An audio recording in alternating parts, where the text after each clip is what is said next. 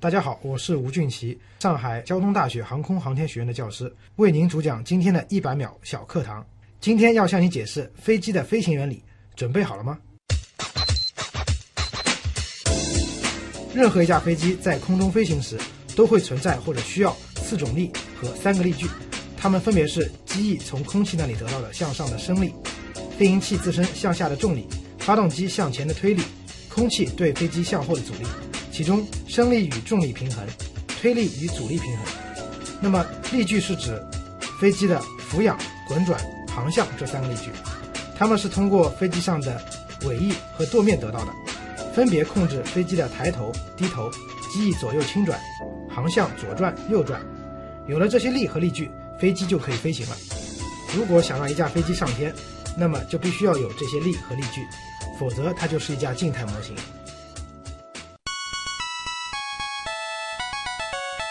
节目准备好了吗？正在将内容进行智能排列。嘉宾的情况呢？正在为您检索嘉宾的特殊喜好。不用那么详细吧？正在为您安装幽默插件。你这是在吐槽吗？正在为您更换全部文字素材。正在删除您的幽默基因，已将节目专业程度调低到百分之三十五。好了好了，马上开始节目吧。正在为您开启极客秀。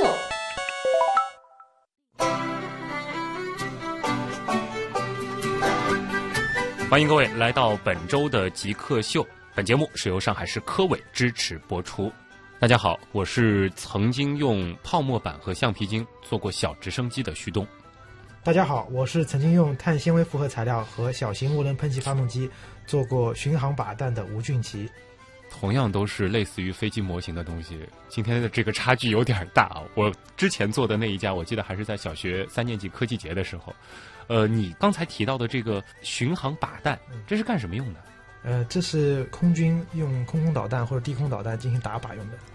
所以说它飞得也很高，块头也很大，呃，它速度比较快，速度比较呃快。但块头不一定大。呃，使得这个呃我们打靶的精度要提高，所以说它的这个呃体积可能不一定最大，但速度是会和真的飞机一样的。所以吴俊奇真正在做的事情，就是会做各种各样的不用人飞的飞机。对，可以这么说。啊，我们来介绍一下今天做客我们节目的嘉宾吴俊奇啊，来自上海交通大学航空航天学院，啊，那他呢是上海交通大学航空航天学院航模队的队长，无人机与飞行模拟舱的总体设计师，非常厉害的一位嘉宾啊。那么其实今天我们之后的整个访谈呢，就将围绕着三个关键词：航模、无人机，还有飞行模拟。那我们首先先进入极速考场，先来了解一下吴俊奇是怎样一个极客。极速考场，第一题是咱们的必答题啊，就是如何定义极客，以及你曾经做过的最极客的事情是什么？极客是一个外来语，翻译成我们自己的话说，应该叫做发烧友。哦，呃，我觉得发烧就是一种极客行为。嗯，那么，我觉得我做过最极客的事情，就是我曾经在大学里面，在当年呃做学生的时候，在航模队里面连续通宵五晚、嗯五天，应该说，然后基本上都没有睡觉，然后就在这儿做无人机，就为了做无人机，对，连续通宵无人连机啊续，通宵五天，这个已经快挑战人类极限这了基。本上就是已经是这五天过去之后，自己都不认识自己了。你是从小就是航模的发烧友吗？我小时候家里住在闸北区，就现在是静安区了。那时候是住在大厂机场上飞场附近。我们小时候家里就是说，就是不管是上学啊或者在家里面，就飞机成天在头上过，嗯，各种各样的这个军用飞机都见过，啊、所以说这个自然而然就对这个感兴趣，啊，啊、就开始有这个航空的梦想。等于你就是小时候就喜欢这个，然后之后选择的这个专业也是在这个领域，最后也做了和这个相关的事情。对，就从小呢，我的动手能力就和一般的同学不一样。嗯这个比如说我们以前有劳技课，劳技课的话，我做的速度一般都是最快的。嗯永远都是第一个做好，啊，而且老师可能还没讲完，我都已经做完了。所以，在我那时候还在用泡沫板做这个小直升机的时候，你那会儿已经开始可以用那种什么电力驱动或者是油驱动的飞机这了呃倒吗？还不是， 就说当时可能还在这个小学阶段的时候还是呃比较懵懂的，只是速度快而已。嗯那到了中学之后，就是跟了一些指导老师之后，开始做一些就是有一定含量的嗯，这个包括航模啊开始，啊到大学之后才开始设计无人机的。就是说一点一点进阶的，对，因为我记得小学时候科技节有几个保留的那个，我们说表演项目对，这都特别高大上的对。一个呢是这个火箭火箭小火箭，对吧？对另外一个一般就是这个无人机，或者说是那会儿叫直升机的这种表演对，啊，这个都是视觉效果特别震撼的。然后要是那会儿听到有朋友是在这个航模队的，那是非常高大上的。是，而且不光是高大上了，啊是非常羡慕的一件事对情。，真的是很羡慕，很羡慕啊。接下来呢，就想让吴俊奇找一种东西给极客代言，然后你觉得什么合适，并回答为什么。呃，我觉得可能给极客代言的是一个症状，叫做强迫症。因为呃，我觉得只有有强迫症的人，才可能把一件事情能够做成或者做好。嗯呃，在航空的历史上，你去找一般能够做的比较漂亮的，或者是能够有非常伟大杰出的一些贡献的话，其实他们多多少少都有点强迫症。就是这种特别完美主义，对对对一丝不苟对这样子的一种感对觉，。在在我看来，这是这种强迫症，当然不是贬义的，嗯它可能是一种中性的，啊嗯、就是说强迫自己把事情做到最好。啊，所以在极客秀的这个 logo 上应该是写着 OCPD 嘛。 呃，下一题就想问一下，你最后一个学历的毕业论文写的是什么？呃，我是在零八年的时候写过一篇这个呃四旋翼无人机的总体设计的一个方案。你强调了时间，零八年。呃，对，那个时候其实四旋翼还刚刚开始，或者说还没有开始，等于说风靡。这个等于是八年前的事情，感觉好像四弦翼真正的在公众面前被熟知，也就是这一两年的事情。对对对，我们大概在零零四零五年的时候就开始研究四旋翼了，那时候啊等于说是全世界也比较领先、比较早的。嗯嗯，因为我们研究的是它更多的是一些它的总体设计和它的一些飞行的算法。因为整个当时中国的这个学界，呃，关注的比较早，所以现在在这个无人机的这个，尤其是民用的这个领域，我们算是世界领先，有这个关系在吗？嗯，也有，因为确确实实我们的小航空国和国外的距离要比大航空来的近一些，近很多哎、了近很多。啊，包括现在涌现的一些都是世界一线的这个品牌。对对，啊，你是一个很典型的飞迷啊，那就想问了，你最喜欢的飞机型号是什么？呃，我最喜欢飞机型号就是这个 V 二十二鱼鹰。嗯呃，这个能解释一下？吗是一款美国的飞？机它这个飞机呢，首先它是呃，目前是用在海军舰艇上的，它是可以停留在航母上的，它是可以折叠，把它的这个呃旋翼和它的机翼都可以折叠起来，像一个变形金刚一样，哦它非常小，可以塞到这个航母甲板下面。那么它是可以垂直起降，嗯然后又可以快速平飞的，它既可以像直升机一样这个垂直起飞，啊不需要任何机场滑跑很帅啊、也可以像固定那样就飞得很快，它可以比直升机所有的直升机都飞得快。啊！但是它这个翅膀展开之后，它更像是一个不是直升机的那种样子，对是像战斗机的那种样像子。固定翼战斗机或者固定翼飞机的一个样子。然后它是可以把翅膀折起来，然后它还可以垂直起降。对，它垂直在起降就是利用这个推力吗？呃，它垂直起降呢是靠左右两台发动机哦，的和旋翼有旋翼在啊、对，有旋翼在，它是两个旋翼的，一左一右哦，这有点儿这个很科幻的味道是。它的外形确实是很科幻，嗯但其实它真正的如果追溯到、呃、它的雏形的话，可能也到二战的时候，当哦时德国的一些这个设计师。画的一些它的一些草图和它图形最早的设计，这个飞机也不是特别新的一种款式了。呃，其实很多飞机很早就有相应的一些设计图纸，如果我们去追溯的话，啊，但真正能实现，或者说是有能力，包括各方面，包括这个方面技术能够攻关成功之后，是需要有几十年的时间。啊，哎，这飞机挺好玩的。那么就想问了，这个飞机如果说做航模是能飞的航模，技术上可行吗？可行。呃，最早呢，以前我们大概五到十年，尤其十年前的技术，那时候控制技术各方面还都不成熟，啊所以非常困难。那如今这几年呢，这个各方面，尤其是控制方面的技术呢，逐渐成长了之后呢，很多东西我们一些呃创客或者说 DIY 的一些选手，大家可以自己购买一些散件，就可以自己在家里组装，也很哇，快就可以调试出来。这个太帅了啊！下一个问题和你自己有关啊，就是你动手做过多少架航模，还数得清吗？哎呦，可能真数不清了。如果说你要把所有的通通归在里面，大大小小通通归在里面的话，你这估计是数不清的。我只能说，我们那时候为了测试一款飞行器，光摔坏的飞机就可以堆了半个仓库，半个仓啊、库，半个仓库就摔坏的试飞，这可能就是五几十架、上百架这个量级了。对，差不多。因为你想，那时候比如说我们最早做的四旋翼，那种四旋翼那时候飞控技术非常的落后，啊全都要靠人来操纵，所以一不好就容易坠机，哦然后呢就就摔得就很惨。哎，那花的时间最长的一架航模大概用了多久？半年这是最长，最长的，这是做的那种块头特别大、特别精细的那种。呃，对的，对的，对，每天基本上都做。哦，那么最短呢？最短啊，那如您刚刚说的橡皮筋这种啊上。升动力的 话，三分钟一架吧，可能。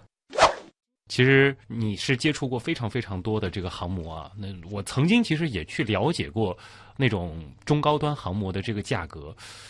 当时是吓我一跳的。我开始觉得这个买一个放家里挺酷的，后面发现我自己买不起，那就先想问一下了，就是现在呃那种中高端的航模大约是在多少钱一台？量级大概在几万到几十万，一般差不多十万左右一架。这样子中高的端的价格一般是能够买到什么样的航模呢？呃，比如说一架大型的无人机，或者说是涡轮喷气的一个特技的战斗机，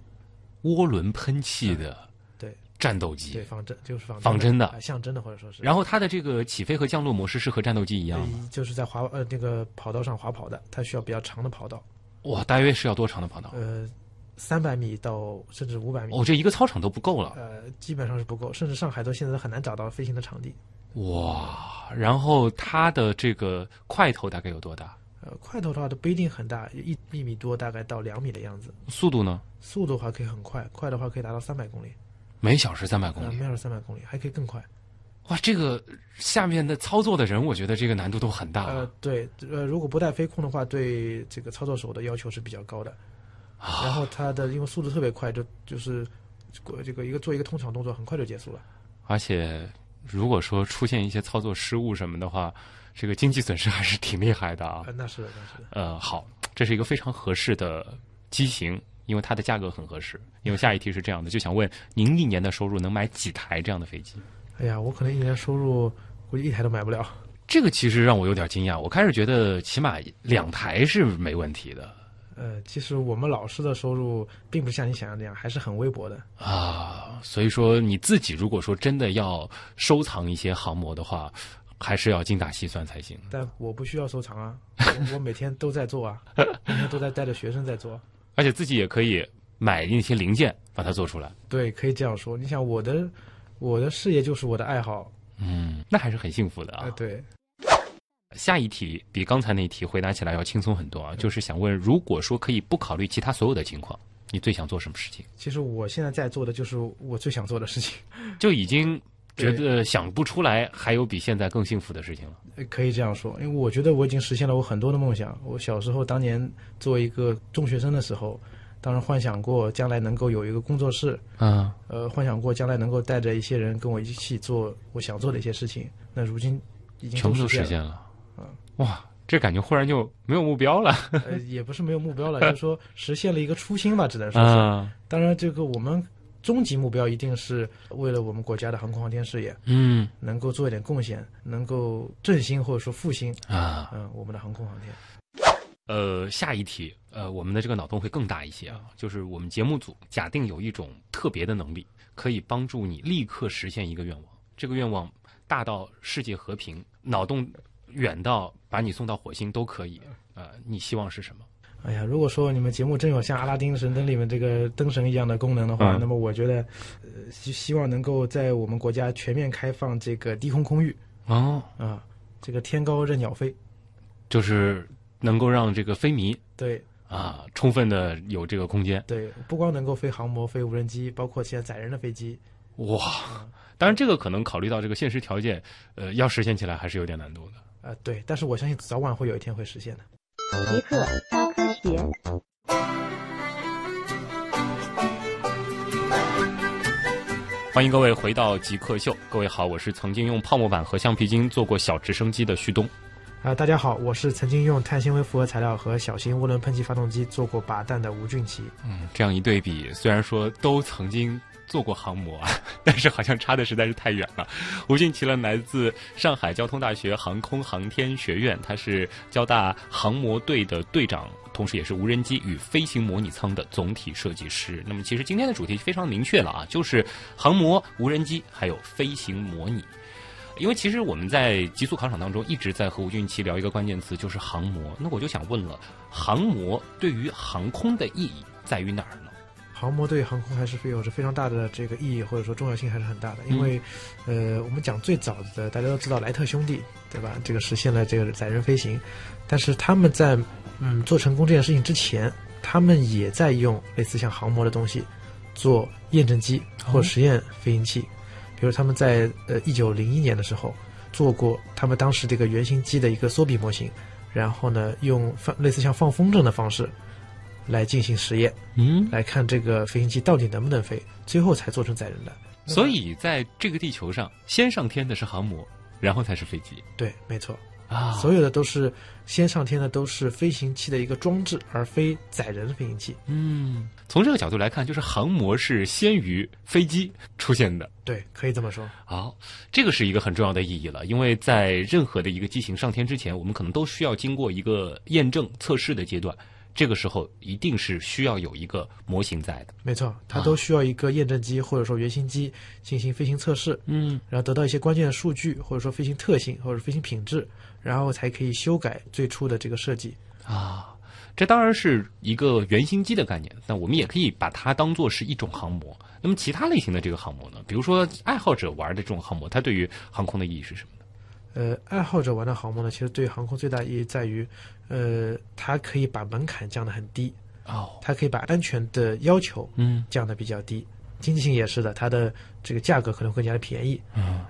那么它会更加的深入人心，也作为一种科普的或者说是娱乐性的一个设备，啊、使大家更多人来接触到航空，嗯，投入到航空。然后也可以满足很多普通人飞上蓝天的梦想。对，现在的那个，比如说像这个四选一的这种无人机，它是直接可以和智能手机有一个这个连接，然后你对是可以通过第一视角感受飞上蓝天的这种快感的。在以前没有的时候，第一次真正飞一个可以自己操控的飞机，那个感觉你还记得吗？呃，还记得啊那时候还是非常激动或者说紧张的，嗯，啊，因为毕竟这个亲手花了大概将近半年的时间做出了一架飞机，那么也是第一次试飞，也是第一次自己飞。一开始你是驾驭不了一架飞机，嗯，就是当你这个水平还不是很高的时候，那么，呃，但是这种兴奋的感觉基本上是呃很难用言语来形容的。啊，那架飞机是直升机类型的还是是固说定翼，固定翼？呃，是一只构架式的固定翼。那很难飞啊呃，那时候还没有飞控，基本上所有的操纵都要靠人。啊！然后呢，当时飞行场地也比较这个狭小，呃，包括操作技术也是比较有限的，呃，所以说这个难度还是有。但是后面有师兄或者说教练的保障的话，嗯这还是心里还是踏实很多的。哎，提到这一点，我就想问了，就是说，呃，对于这种无人机的操作和这个训练，它对于现实的这种，比如说呃，民航的这种飞行员有帮助吗？呃，我觉得是有帮助的嗯，因为其实包括这个，就是我们常规说的这个载人飞行啊，或者飞行员的飞行，它往往都是坐在驾驶舱里面，啊就像我们开车一样的。但是呢，这个航空模型的话，它就是属于第三人称进行操纵的，对也，就是我们看着飞机飞，哎，而不是我们坐在这里面飞没错，啊。所以说，我们会对飞行器的这个姿态的判断，或者说趋势的一个判断，要做出一个提前的预知。啊，啊，所以说呢，我们会更加清楚的看到我们做出不同的动作的时候，或者说呃不同的气流的时候，这个飞行器会变成什么一个状态？嗯因为我们坐在车里面是感知不到车的速度，我们坐在飞机里面也是一样的。嗯。这个就很形象了，而且你这样子其实可以对于呃各种这个飞行的这种原理，它在自然状态下在外界的这种反馈就看得非常非常的直观了。对这个切换到第一人称的时候，可能会有不同的感受。对，啊，那其实我就很好奇，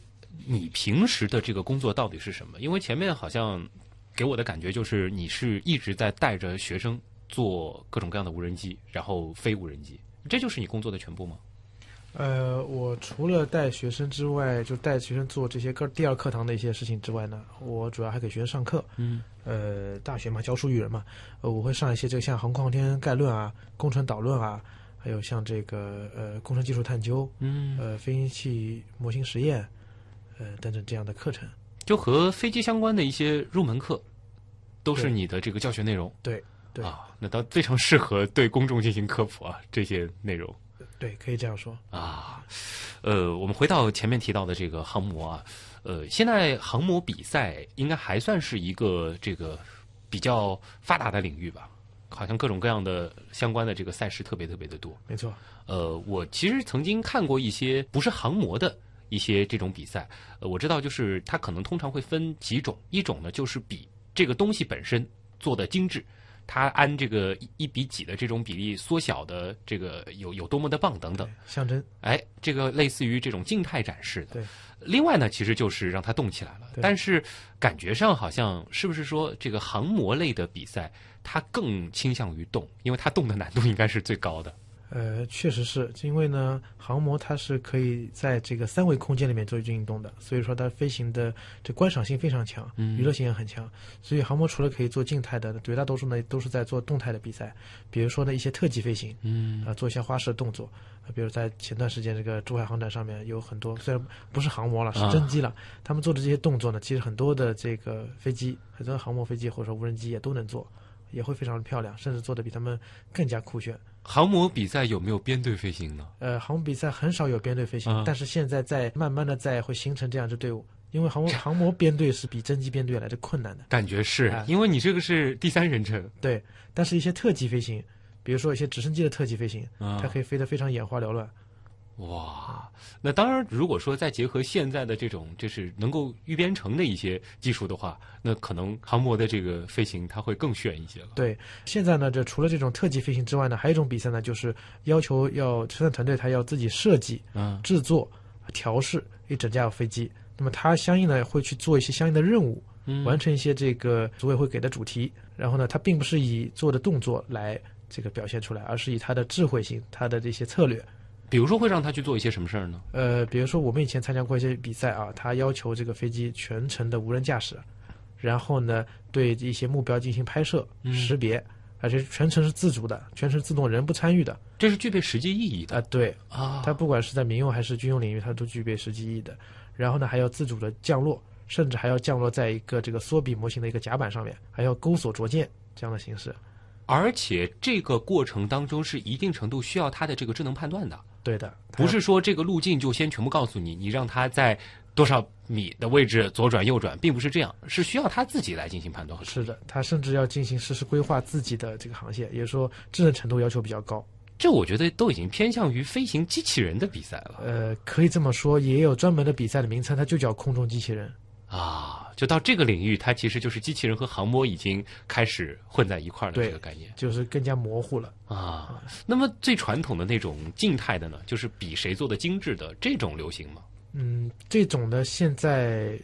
因为它耗时比较长，但是它的观赏性呢是比较有限的，啊，也有，但是这种比赛呢，可能没有来的动态的这么多。这可能和船不太一样。呃，对，因为船可能更加精致一些，嗯飞机的话呢，它可能还是飞起来会更加精彩一些。啊， 对，飞机通常如果说只看外观不把它打开的话，就是一个流线型的一个状态。对啊，通常它的这个舱内的东西也不像船那么复杂对，没错。啊，所以说飞机的确是要让它动起来的，航母比赛也是如此啊。是的，极客秀，各位好，我是曾经用泡沫板和橡皮筋做过小直升机的旭东。大家好，我是曾经用碳纤维复合材料和小型涡轮喷气发动机做过靶弹的吴俊奇。嗯，我的那个曾经到现在应该是隔了有将近二十年。吴俊奇的那个曾经和现在隔了多久？呃，可能也就三五年时间吧。三五年。对，那你做的最近的一架无人机，可能就是几天前吧。对，我们现在还在做。 呃，今天节目的主题呢，非常的明确啊，就是跟航模、跟无人机有关，包括其实呃，吴俊奇还有另外一个领域，就是飞行模拟舱啊，他是总体设计师。呃，吴俊奇来自上海交通大学航空航天学院啊。前面其实聊了你飞过很多很多的无人机，对，那就想问了，你飞过飞机吗？呃，飞过，真飞过？真飞过。呃，我们是飞过这个呃塞斯纳幺七二，还有希瑞的 SR 二零，你是指在天上飞，还是说在模拟舱里飞？在天上飞。你是有驾照吗？呃，我是还没有考出来驾照，现在啊正在这个考。然后呢，但是我的身边是有这个飞行教练的，啊、所以是真飞过。对，哎，这个就太好了。所以这就是你刚才为什么能够回答，就是无人机和飞行员之间的这种关系了。，对，没错，对是会有很大的帮助吗？呃，我觉得对飞行的理解会更加透彻。比如说的话，呃，我们平时在这个飞机里面，这个身体上感觉的非常的明显，嗯，啊，包括一些做一些动作啊，超重失重啊，它都会非常明显。但是呢，真的外面对速度的感觉、对高度或者说对一些气象条件的感觉是感知不了的，啊，飞机本身是感知不了的，我们只能通过仪表，我们只能相信仪 表啊。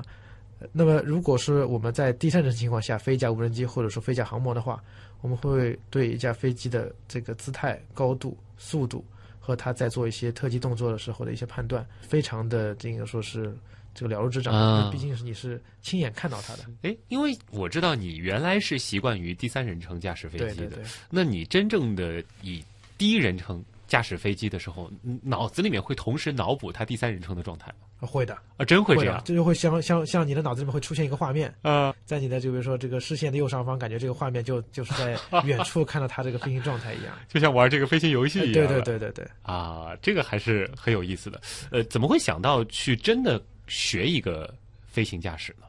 呃，首先我觉得每个人都会飞或者都有机会飞，这是一个必然趋势。嗯那我们本身又是这个从事航空航天的教育的，那么我觉得只有我先飞会了，啊，那么才能够把这种感觉和感受传达给学生。也是出于一部分的这个职业考虑的。，对，那么同时本身也是爱好，嗯，也是喜欢飞行，因为自由翱翔是可能是人的一个天生的一个，或者说本能梦想啊，或者说本 能。既然一个是趋势，一个又是这个兴趣内爱好心，深处的渴望对啊所以说我觉得这个飞行也是早晚的事儿。啊。呃，因为你已经有过飞行经历了对，啊就想让你对比一下了。呃，之前其实你谈过你第一次驾驶这个无人机飞的那种感受，那和第一次驾驶真的飞机比，哪一个更惊险一点？你觉得？其实驾驶无人机的话呢，第一次驾驶的时候还是心态比较平和的，啊因为当时驾驶的无人机飞的无人机，我作为试飞手，因为这飞机就是我自己做的，啊或者我们团队自己做的，所以说压力可能还没有那么大。嗯，因为知道它可能会有问题，所以就是能够保障它不出大问题就已经很不错了。啊，所以说压力反倒是不是特别大。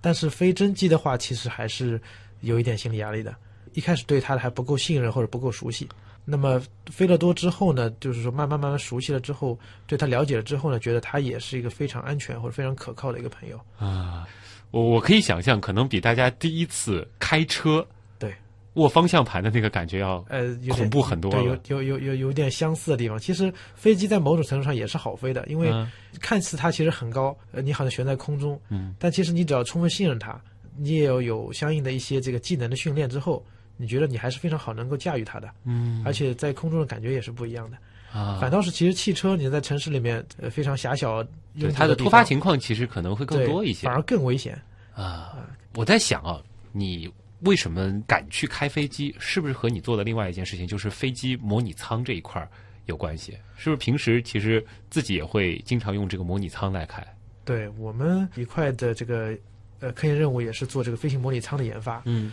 那么飞行模拟舱呢，我们做过这个包括民航的、包括通航的一些小飞机、直升机的，甚至战斗机的，我们都做过。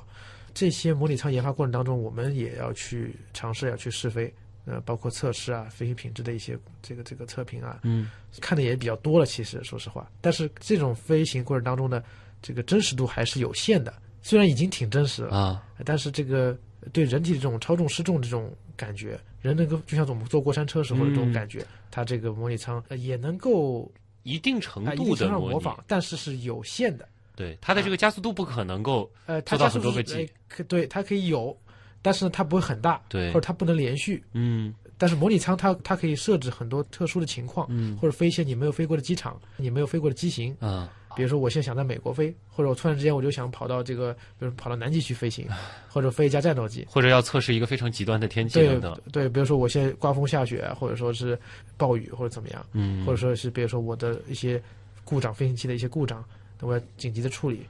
保证我安全的降落嗯等等，这些呢是也是在平时日常飞行员训练的过程当中会碰到的。啊，现在比较好的模拟舱，它能够做到对现实环境大约有多大程度的这个模拟？模拟的程度基本上可以做到将近百分之八九十的样子，它的这个价格也非常的昂贵，嗯，呃，基本上和一架真机是可以划等号的。一个模拟舱和一架真机划等号。对，真机我们都知道，它的这个八九位数的都是。呃，差差不多，就说有有大飞机，有小飞机，有民对有民航客机，但也有小飞机。民航客机的可能一个模拟舱基本上也是和真机划等号的。一般来讲，航空公司它会有这样一个配置的比例，比如说买多少架飞机，它会配一台模拟舱，用于飞行员的复训。那有些小的航空公司呢，它可能因为飞机数量不多，它也租用其他的大航空公司的一些模拟舱。啊，这些模拟舱的利用率非常高，甚至到了凌晨基本上都不休息的，就每天晚上，比如说两点钟还照样有这个模拟舱上有任务，就排着队呃，在排着队在那再去训在那训练，因为这是要求的，这是飞行员复训有这个要求的。哦，所以这个普通人可能也很难有机会真的到这个模拟舱里面去感受呃，一下。也不一定，知道我们还会做一些小的模拟舱，就比如通航的模拟舱。那么这些模拟舱呢，它有两种级别，一种是就飞行员用的，跟这个飞机的价格差不多；第二种呢，就是我们叫科普级的，嗯啊，就是专门给一些就是说爱好者啊，或者说发烧友啊，甚至大众嗯，来进行体验飞行的。那么他们在这个模拟舱进行飞行之后，体验之后呢，他们可能会产生飞真飞机的一个冲动或者说一个兴趣。哦，那么这个也是能够为我们这个航空的科普，呃，嗯也做出一定的贡献。所以说，我们在给像上海航宇科普中心啊，或者说是一些科普单位，或者说是一些飞行俱乐部，用我们的设备的就比较多，啊，曾经在那儿飞过的，可能就是你们做的那个设备有可能。啊。这个的确也感觉挺不一样了，因为这个，呃，如果说大家是开过车的话，这个换成飞飞机的那个操作的感觉，整个脚都不知道该怎么踩了。啊，对，这个还操作方法还真和这个开车不太一样，对你以为是刹车，实际上是控制一个这个多面的。机翼上的一个板，对啊，对这个是很有意思的，有机会大家也可以去体验一下啊。呃，那如果说是航空公司它用的那种模拟舱的话，是不是说它的一个个头就非常非常大了？对，它的占地面积，首先一般来讲，它要几十个平方。嗯，然后呢，它的这个高度的话呢，一般来讲呢，它一般会在一个类似像机库或者说一个厂房里面，哦，所以说它的层高要求也是比较高的，基本上十米以上。这样子的话，它就能够，比如说在俯冲的时候，它就可以模拟一个这样子的这种物理的感觉。对，它的这个模拟舱的下面呢，驾驶舱段下面会有一个动平台，我们叫做啊，会模拟飞行器的六个自由度的运动。嗯，这个包括前面说的这个俯仰滚转航向啊，还有这个向上、左右、前后的一个平移。很帅。啊、那么这样的话才会有这个包括这种速度感啊，或者说转动感觉或者加速度的感觉。嗯，只有配上了这些物理的感受，才能让飞行员最大程度的熟悉这样的飞行环境。对，也是为了进一步的仿真、模拟、这个还原出这个飞行的一个效果。啊，其实关于这个模拟舱，我一直比较好奇的就是它对于整个天气系统的这个模拟，是不是在里边算是一个比较难的点？也算之一吧，因为我们不光是要模拟这个天气的一个外观效果、视觉效果，，对，更多要模拟的这个在这种天气情况下可能会发生对飞机的一些影响，嗯，比如说呃刮风下雨是一种，包括雷击，呃我们有专门做这个相应的这个雷击实验的这个，啊包括现实当中的实验和虚拟这个过程当中，如果遇飞机遇到这个打雷天，甚至被雷击中了，对，会是什么样子的，会不会影响飞机的飞行？我们也要想办法给它尽可能去模拟出来，根据实践数据，还有根据实际情况。所以体现在模拟舱里的这些参数，它实际上都是有这个现实的一大堆的这个实验结果堆砌出来的。对，呃，真正的这个高仿真度的模拟舱，它背后都是有数据的，啊都是有真实的数据的，来做一个支撑。要做到这样程度的这个拟真，大家可以想象，仅仅是一套这个软件，它的这个开发成本就已经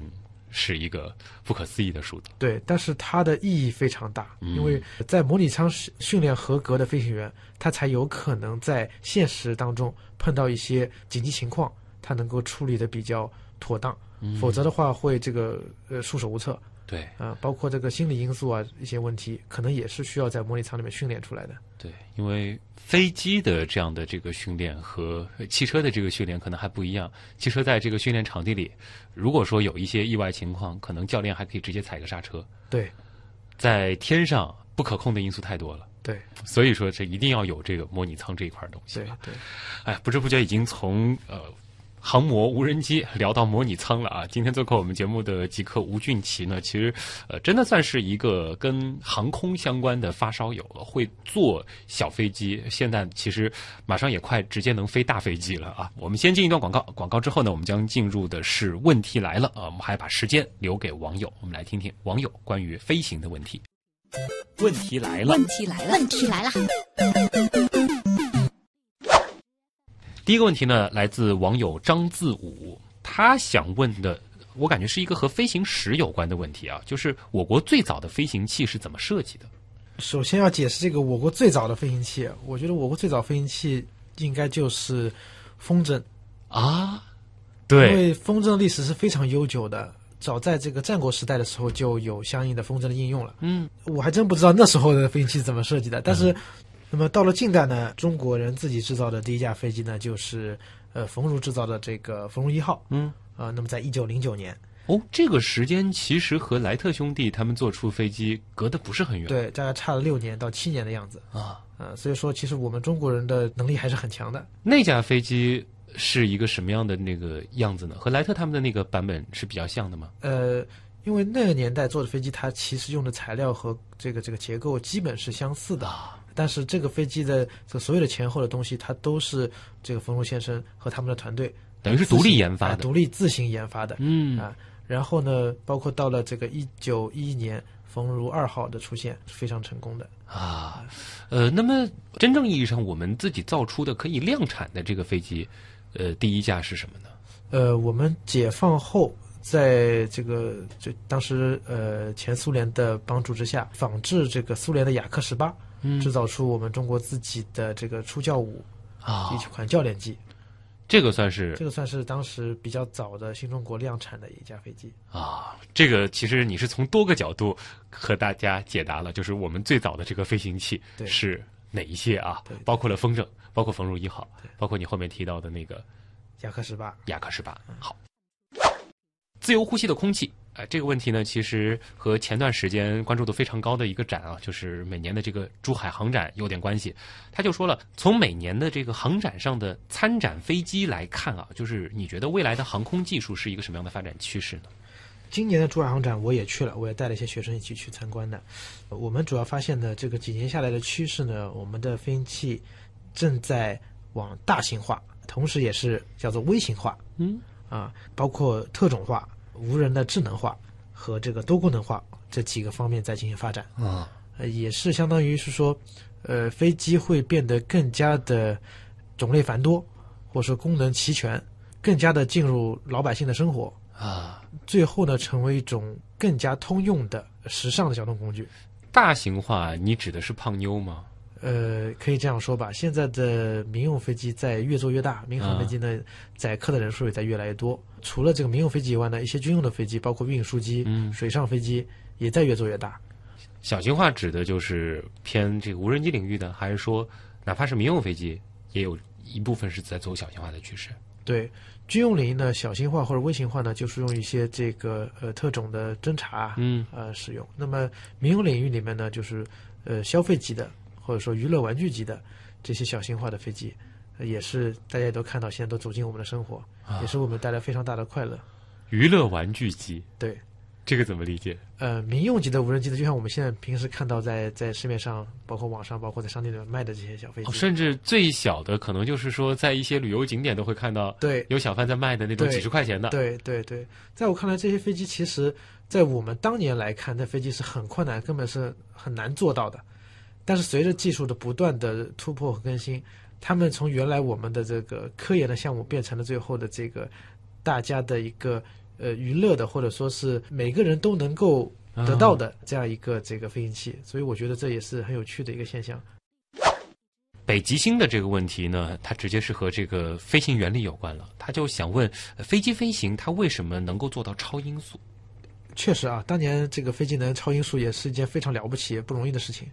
那么飞机能够做到超音速呢，首先一点，它必须有非常大的推力来克服这个空气的阻力。嗯，那飞机在要接近音速的时候呢，它会产生一个我们叫做正激波的一个这个流体现象，啊，它就会相当于，如果解释的话，就相当于它会在呃飞机的前缘呃往前一些的地方会产生一道空气墙，所谓的阴障，呃，对，所谓的阴障。那么这个空气墙呢，就是很难去突破，或者说是很难，就是说这个把它撞碎啊啊、而且它会一直出现在那里。有有些我们网上能搜到一些照片的时候，我们会看到一架飞机，它的机身上面有有一像有有云彩一样的，感觉像个保护罩哎似的，嗯保护罩一样的这个个东西，对。然后呢，后来随着这个飞行设计的，或者说对空气动力学在超声速领域的一些研究，呃，科学家呢就发现，把这个飞机的前部做成尖状的，哦把翼形呢做成菱形的，机翼的剖面形状做成菱形的，啊那么呢就可以把这个正极波转换为一个斜极波，使得激波的强度或者说阻力激波的阻力进一步的减小，那我们就可以突破这样一个音障。所以说，飞机的外形如果说不做出这样的改变的话，这个阴障真的是突破突不了破不了的比如说我们的民航客机，啊。它的这个机翼的前缘它是钝的，嗯它机头也是钝的，它并不是尖的。那么这个飞机，我们民航客机是没有法超音速的，但是我们的战斗机或者说以前的这个协和协号和的这个、啊这个超音速的飞机，它的机翼的前缘或者它的头部，你仔细看的话，就会发现它是尖的尖特别尖，啊，这样呢才能把这个我们前面说的正极波变成斜极波，减少极波阻力，才能够超声速飞行。啊否则你有再大的推力，因为这个头部的问题，对它都几乎突破不了。对。这个倒是很有意思啊！以后是不是说我们如果看航展之类的，看它的这个头部，基本上就能够猜出来它是能不能超音速。对，没错。花花爱猪头啊，他也关心一个和飞机有关的问题，就是它的寿命问题，就是一架飞机它最长的这个服役期能有多长？其实飞机的寿命可能比大家原想的要长。比如讲一架民航客机，基本上它的服役期可以飞到三十年。十30年，，对，通30常一辆车十年就报废了。，对，呃，因为飞机它的这个维护方式不太一样，嗯它有一个就是检修，它其中有个叫递检 A B C D D 递嗯检，它相当于把整架飞机通通拆光、拆散、拆成每一个零件，检查一遍之后再装起来。就相当于把这个把一架本来已经装好的飞机通通拆散了，再装起来。这个对一架飞机来说，它多久会进行这样一次？呃，一般来讲是大概在十年左右会进行一次。5到然后10年有左右问会进题的就行一次会进行一下更换，呃，对他要要要检查所有的零部件。忽然感觉对好像。是不是对于一架就是民航飞机来说，可能会存在一种类似于飞机版的特修斯之船的问题？呃，就会会有一些这样的情况出现。就是零件不断的更换，到最后其实已经不是最开始的那架飞机了。呃，也也可以这么说吧。一般来讲，大梁这些主要零部件可能还没有更换，只要它没有损坏，它嗯一般是不会更换的。因为金属的一些它的这个特性是比较稳定的。那我我举例子，比如说，呃，二战时候一九四几年的飞机，一九四三年像类似这种美国那时候生产的野马飞机，嗯 P 五幺，它现在在美国也有人在飞，哦当古董飞机来飞，嗯，还是照样可以飞，而且照样甚至有点小故障，这个飞机还可以照样迫降，啊人都一点事儿没有。不过从这个角度来想一想，因为我们开车不可能每天都去检修一下，对每个月都做次大保养，对但是飞机它一落地，其实就会有小的检修，对定期还会做一个比较大规模的这种养护。对啊，飞机的保障团队是非常庞大的，嗯这个非常很多的人要为一架飞机服务。啊，所以说大家如果说买了机票，看到这个机型比较老的话，也别抱怨它是个老飞机，它其实依然是在它的壮年。对，小鬼头芝芝的这个问题呢，其实我也很好奇啊，因为其实我最早对于无人机的概念呢是两种，一种呢是在小学科技节上看到的直升机，然后我记得当时它是要加汽油的，它会喷烟对。另外呢，其实就是在一些军事节目当中看到的那种执行作战任务的那种无人机，很对高大上。对但是现在其实对于无人机，大家通常都会把它认为是那种多旋翼的那种无人机。对，他就问的问题就是：现在流行的这种多旋翼的无人机和航模，它有什么区别，或者说它还算是航模的一种呢？我觉得现在流行的这个多旋翼的无人机，它属于叫做消费级无人机，或者叫做高级航模。如果这样来定义的话，高级航模，对，因为呢，就是我们传统的航模一般来讲，它是不带飞控系统的，啊，所以说它基本上的操作全都要靠人的，它的稳定性、安定性呢，必须要靠飞机本身的。那么，呃，飞机带了飞行控制系统之后呢，我们叫自动驾驶仪之后呢，它就可以来对飞行进行辅助的操纵，或者说甚至自主的飞行，或者叫无人的飞行。嗯，因为它的这个使用环境还是作为一个娱乐或者说消费的一个级别，所以说呢，我们一般也可以把它叫做高级航模。它一般是用在等于说一些兴趣爱好所服务的。啊。就是从航模的角度来说，我们不一定是说它一定要和现实当中的某架飞机长得一样，对能上天的、能飞的，对都算是航模的一种对，啊。从这个角度来说，所以它还是航模。那是不是反过来说，就是无人机现在用的一些技术，可能也有一部分反哺到了这个传统的一些航模上？没错。现在越来越多的这个航空模型，或者说是因为与时俱进嘛，嗯就是说，因为以前这个技术这方面技术发展的不是很先进，或者说是呃还还还还有点落后。那随着这些技术或者说这些成本的不断的下降，呃，那么很多东西大家是可以唾手可得的。啊，那么有了这些东西之后呢，可以使我们的飞行更加的精彩，嗯可以使我们这个上手的更加方便。那么这样的话呢，就是对于整个航空的科普，它都是非常有利的。啊，所以现在基本上飞行爱好者都不会排斥这种多旋翼的这种无人机。对它这个多旋翼的无人机，其实，呃，现在还是呃使用应用是最广泛的，可以说是在这个航空模型类型里面，嗯因为它毕竟是对场地要求比较少，而且对人的要求也不高，可以说是大人小孩儿或者说是没有玩过的初学者，稍微学一学都非常能够轻松简单的就能上手。我开始还担心像你这种以前那种传统的经典版的航模飞惯了，会嫌弃它这个太简单呢。呃，其实也没有啦，应该这样说，我们觉得这些东西的价值还是非常大的，因为它毕竟能够使得这么多人来关注爱好这样一个行业或者领域，就是也使得就是我们自己的兴趣爱好和我们的志向，能够有更多的人来跟我们一起实现。还是希望有越来越多的人和你们一块玩儿对对，啊。这应该是极客的一个共性吧？嗯，本来觉得自己的这个爱好小众，其实身边很难遇到志同道合的朋友。对，有了呃现在的这种民用版的这种无人机之后，哎，反而这个圈子扩大了，这是你特别乐意见到的事情没错没错，飞的人在越来越多，然后我们看到的也在越来越多。啊。呃，大家对这个整个飞行关注度也在越来越高。嗯，对。如果说我们极客秀的听众朋友当中也有类似的这样的这个航母爱好者、这个飞机迷啊，也可以到交大去找我们的吴俊奇老师啊。那今天也再次感谢来自上海交通大学航空航天学院的吴俊奇老师啊做客我们的极客秀。呃，吴老师他是交大的这个航模队的队长，大家有关于航模相关的问题，或者说是无人机驾驶方面的问题呢，其实也可以通过我们节目组啊联系到吴老师。对，也欢迎大家到交大来，到航空队来，和我们一起实现飞行的梦想。好，再次感谢吴俊奇做客极客秀，谢谢。谢谢。那以上就是本周的节目，我是旭东，咱们下周再见。